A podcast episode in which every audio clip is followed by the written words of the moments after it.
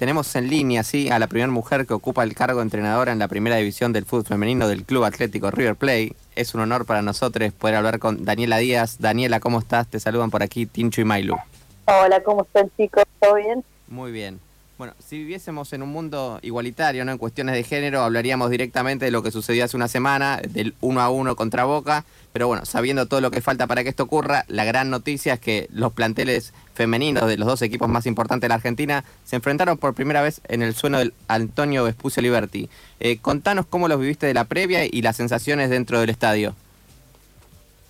Bueno, sí, la verdad que fue una, una noticia muy linda ese, esa semana cuando nos enteramos sabíamos que, era una lucha, algo que estaban esperando hace años las jugadoras, así que imagínate, fueron muchas emociones, una, una motivación más para seguir preparando el clásico de la mejor manera, para seguir entrenando, así que fue una alegría para, para todas las jugadoras, no solo para ellas, sino también para, para el staff, para el cuerpo técnico, para la gente que las viene acompañando hace años, la verdad que fue lindo para todos.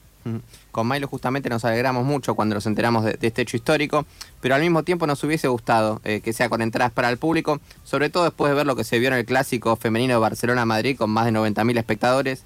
Eh, queríamos preguntarte eh, quiénes eran las personas que pudieron asistir al estadio y si coincidís con nosotros con, el tema este de las entradas y el público.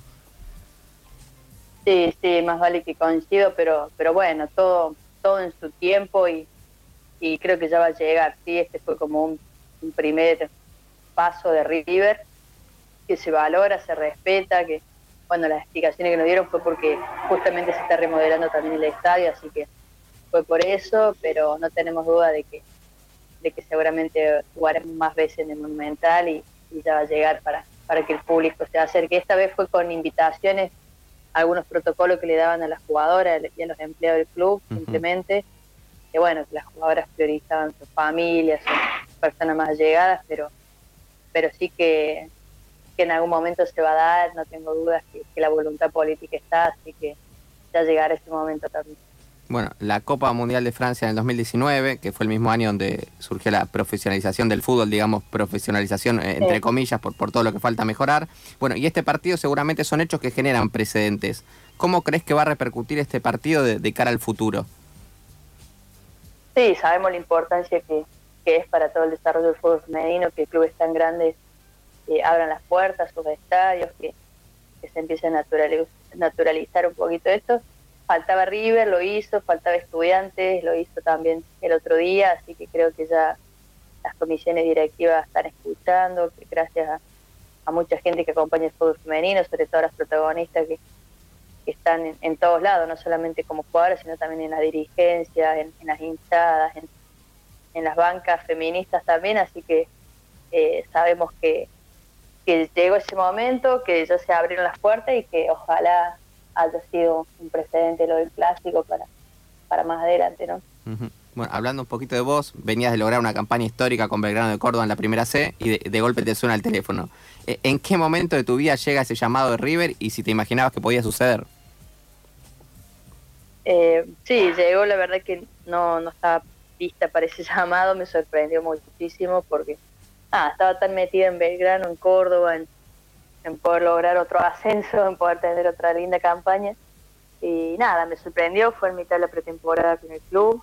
Eh, esa misma semana recibimos el fixture y una semanita antes me, me llama River un domingo que se querían comunicar conmigo para para hablar conmigo, no sabía de qué era, agendamos reunión para el otro día y finalmente era para para comentarme esto, que el entrenador se había ido, que estaban buscando reemplazo.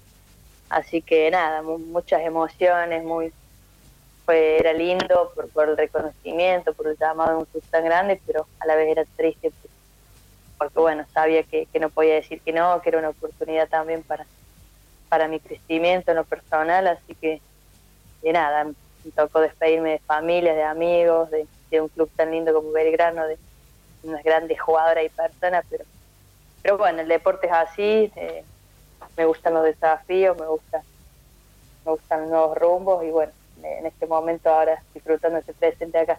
Me imagino igual que te supieron entender. Sí, sí, quedó todo re bien con, con el presidente Belgrano, con el Partime, con las jugadoras. obviamente que fue tristeza, más, más llanto en algunas que en otras, pero, pero la verdad que todas súper contentas, nos siguen ahora, ven nuestros partidos, nosotros vemos el de ella, la verdad que quedó un vínculo muy lindo y, y nada, le deseamos lo mejor, sabemos que tienen un gran equipo, que anda muy bien y que ojalá a fin de año las tengamos en primera también. Bueno, hablando de este presente de River, vienen invictas con cuatro victorias consecutivas, el empate con Boca y ayer el triunfo al pincha 1 a 0 en el Estadio 1 de La Plata. Este resultado, bueno, las ponen lo más alto de la tabla, falta que juegue Guayurquiza que le falta un partido, pero ¿te imaginabas este arranque soñado?